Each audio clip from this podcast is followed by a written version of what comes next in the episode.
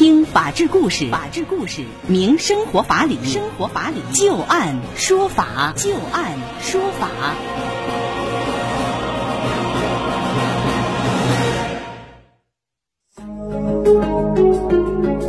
北京时间的十八点零三分，您现在正在关注收听的是石家庄广播电视台农村广播，在每天的傍晚六点到六点半为您带来的旧案说法，我是知晶。我们会在每天的节目当中，就一些真实发生的案例，来邀请我们的法律顾问，帮助大家分析其中所蕴含的法理和人情。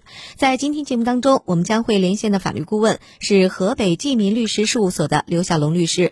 在今天节目当中，我们重点要和您说到第一个案子是有关于。于保底理财的。随着理财热度的不断攀升，保底理财进入到了大家的视野当中。那么，保底理财表面上安抚了委托人对于市场高风险的一个忧虑，实则多数无法得到兑现，造成更大的安全隐患。那么，如何认定保底理财它的协议的性质呢？当事人主张民事行为的效力和法院认定不一致的时候，应该如何处理呢？那接下来我们就来看看河南省郑州市中级人民法院判决。的这样的一起保底理财委托合同纠纷案件，给想要理财的朋友啊，也是敲响一个警钟。大家也是通过这个案子啊，发现一些有关于理财它当中蕴含的风险。谭某与任某签订了一份有偿代客理财协议啊。在这个合同当中是这样约定的：这老谭将自有的资产委托任某来进行保值增值的管理，任某将这份资产用于投资黄金、白银、贵金属的业务。老谭以本人的名义开设了交易账户，并且将这个账号以及交易的密码全部都告知了任某。那么任某是拥有独立的下单操作权，但是无资金调拨权。老谭没有下单操作权，有资金调拨权。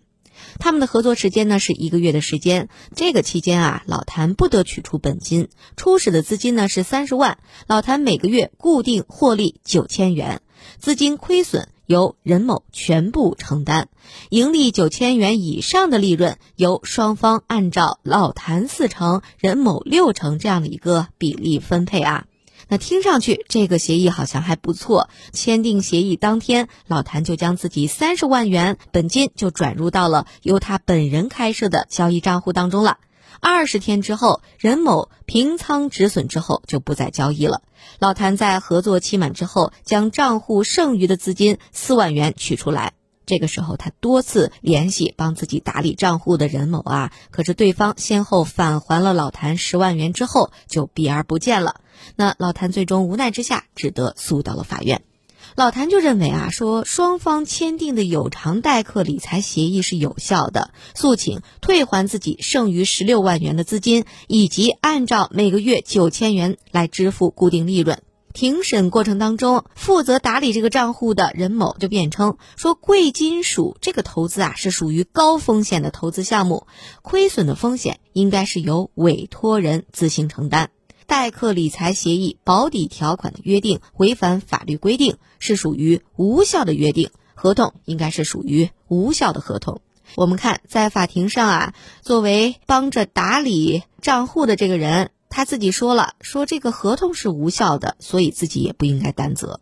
那么法院如何认为的呢？法院经过审理之后认为，说有偿代客理财协议约定委托人自己开设资金账户，委托受托人来进行投资管理，符合委托合同的法律关系的特征，是属于委托理财的一份合同。那么在这个协议当中啊，约定了委托人老谭不承担。本金亏损的风险，只享有固定收益加利润分成，具有保底条款的性质，违背了公平原则以及委托关系当中的责任承担规则，是属于无效条款。那么这个条款是属于目的条款和核心条款，保底条款无效，导致了委托理财合同整体是无效的。老谭以合同有效提起诉讼，并主张相关的权利，与法院根据案件事实认定的合同无效是不一致的。那么在这种情形之下，审查合同效力，这就是查明事实的一个基础了。那么根据法律的规定，合同无效或者被撤销之后，因为这个合同取得的财产，应当予以返还；不能返还或者是没有必要返还的，应当折价补偿。老谭诉请返还剩余的资金以及支付自己固定的利润啊，其中退还剩余委托资金是合同无效的后果。法院判决任某要返还老谭剩余委托资金十六万元。这个案子当中啊，我们看老谭最开始对于这个收益是抱有一个非常美好的期待，但是最终呢，美好的期待落空了。那接下来我们就来听一听刘小龙律师啊对于这个案子的分析和点评。呃，什么情况下这样的一份？委托代理合同，它就成为无效的合同了呢？像一般情况下，我们签署的这个所谓的保底合同啊，是不是会有很大的风险？都会要有可能要承担像老谭他所遇到的这种情况呢？这个案件啊，涉及到一个保体条保体条款啊。嗯。那么从这个案件所呈现的这个合同来看呢，这个合同啊。是一个投资性质的合同，对啊。那么我们要知道，这个投资本身啊，它是有风险的，是的。也就是说，它可能会有利润，也可能会有亏损。但是在这个案件边里边体现出来的呢，就是这个原告啊，他的所签的合同呢，只有收益，没有这个损失，嗯啊，没有风险。像这种只约定了这个收益而不考虑风险的这样的这种条款呢，我们说。在从我们法律角度来说呢，就把它称为保底条款，就是无论是出现什么情况，都会保证你的收益。这种条款呢，按照我们法律规定，这是无效的，因为本身呢，这种条款是违背了这个投资的这个行为的这种性质的，对吧？它也不符合投资的要求。我能简单的理解，所有的保底条款都是无效合同吗？听上去好像就是只要是投资，我不用承担风险，就是这么好的事儿，就是有风险，它本身就是无效的嘛。是要限定一个前提的，就是本身这个合同的性质啊。那么如果说属于这种投资啊、理财啊等等这种有存在这种经营风险的这样的这种合同，如果在这个里边明显的出现了排除风险。保障收益的这种约定，我们说这种保底条款它就是无效的，它会导致整个合同的无效，因为这个，因为这种约定啊，它明显显示了经营的一方或者是从事投资的一方啊，他不考虑风险或者有人保障他的风险，那么因此呢，这个性质就不再属于经营或者是投资了，那么就跟存款是一样的一这种性质了，对。吧？所以说呢，对于这种条款呢，它必然会导致这个合同。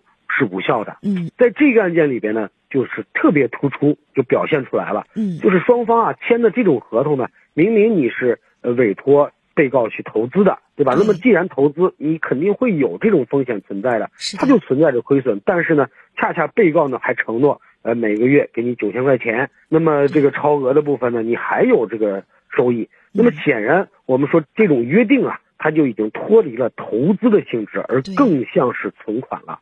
这种这个存款性质的这种行为啊，由于他这个本案里边被告是一个个人，他是不能够从事这种业务的，因此呢，这个条款它既符合了咱们合同边规定的这个保体条款的这种规定，另外呢，也违背了这个就是这个有关储蓄的这个法律规定，因此呢，这个合同是无效的。那么既然无效呢，我们说合同当中所约定的这些条款，它就不能发生法律效力，比如说。像这个保底条款，每个月九千块钱呀，等等，啊，这些是不能够产生效力的。那么当然，既然是合同无效，那么它产生的法律后果就是各自返还。那么各自返还呢，就要返还这个原告他的这个出资。从整个这个行为上来看呢，我们说虽然原告的这种出发点或者他的这种想法是美好的，但是呢，我们说他忽视了基本的经济规律。那么。也导致呢，他必然会承担他所相应要承担的法律责任。那么同时呢，对于这个这种类似的这种行为，也是给我们一个提醒，就是我们不要想着说有这种投资纯获益的这样的情况存在，它是不可能百分之百的。一旦出现这种情况呢，轻的就像本案一样，对吧？这个合同无效；重的呢，可能连本金都收不回来。对。再有一个呢，就是在这个合同里面，法定法院呢认定它是一个代理的这么一个行为，代理的这么一个关系。他代理的这个行为呢，它也是一种代理投资，对吧？那么他代理投资呢，同样也不能够进行这样的这种约定，它同样也是无效的。在这里也是特别提醒大家，当您觉得有一个天上掉馅饼的特别好的一个投资项目的时候，就一定要擦亮双眼了。在这个案子当中，我们看开始的时候，老谭他是通过自己的方式要回来十四万，然后通过打官司的方式要回来十六万，他这个相当于本金还是给要回来了。但是我们想象一下，假如他委托的这个人，他最后名下没有任何可以执行的财产。了，要房子也没有房产，账户里面也没有钱。刘律师，他即使要是打赢了官司，但是对方账户下如果没有可供执行的财产的话，是不是他这十六万元也就相当于打水漂了呢？怎么说呢？从这个现实效果上来说，差不多。就假设这个被执行人他什么财产也没有了，那么在这种情况下，收回这个本金的这个想法呢，就会会很长时间。得不到实现，是啊，特别是比如说他什么财产也没有，而且还欠了一堆账，因为像这种行为啊，通常这个人他不一定只是做了这一件，可能还有若干件，对吧？那可能会同时产生多笔债务。那这个时候，由于这个被执行人负债很重，而且又没财产，那么这个钱从现实的意义上来说，他就很难追回来了。嗯，那刘律师多问一句啊，如果一个人他欠了好几个人好多的这个债，那到时候。大家都去打官司，都去找他要，先还谁的，后还谁的，还是说根据份额比例来统一一次性还呢？还是说按照他们谁先欠的在前，先把第一个人欠的先还完，再还后边呢？呃，这个是这样啊，第一个呢是按照先执行。这样一个规则，就是谁先申请执行，那么在这个先申请执行的情况下，先执行呢第一申请人的，对吧？那么其后的呢，如果有财产，再会涉及到其他的这个申请人。如果能够查明呢，说这个被执行人已经没有其他可供分配的财产了，那么这个时候呢，会按照他们执行的这个份额分别去分配。这个呢是要根据这个执行的具体情况。再去判断，一般的规则还是我刚才说的，就是谁先申请，谁先得到清偿。